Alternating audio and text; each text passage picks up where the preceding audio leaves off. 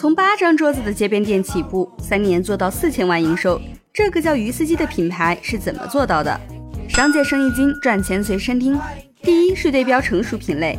在重庆，除了火锅，鱼也是一个消费者多、性价比高的品类。鱼司机的第一家店在重庆三溪口，有一整条街都是卖三溪口豆腐鱼的。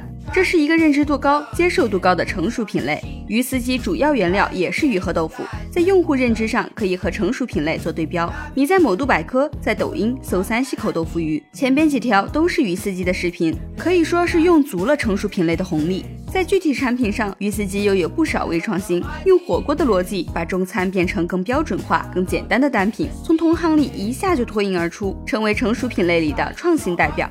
第二是放大差异特色，三溪口豆腐鱼是成熟品类，也是竞争激烈的红海。鱼司机是怎么突围的？传统豆腐鱼用油炸，鱼司机用的是蒸汽，把健康营养当成主打特色，这也符合消费升级的大趋势。鱼司机的创新还不止这些。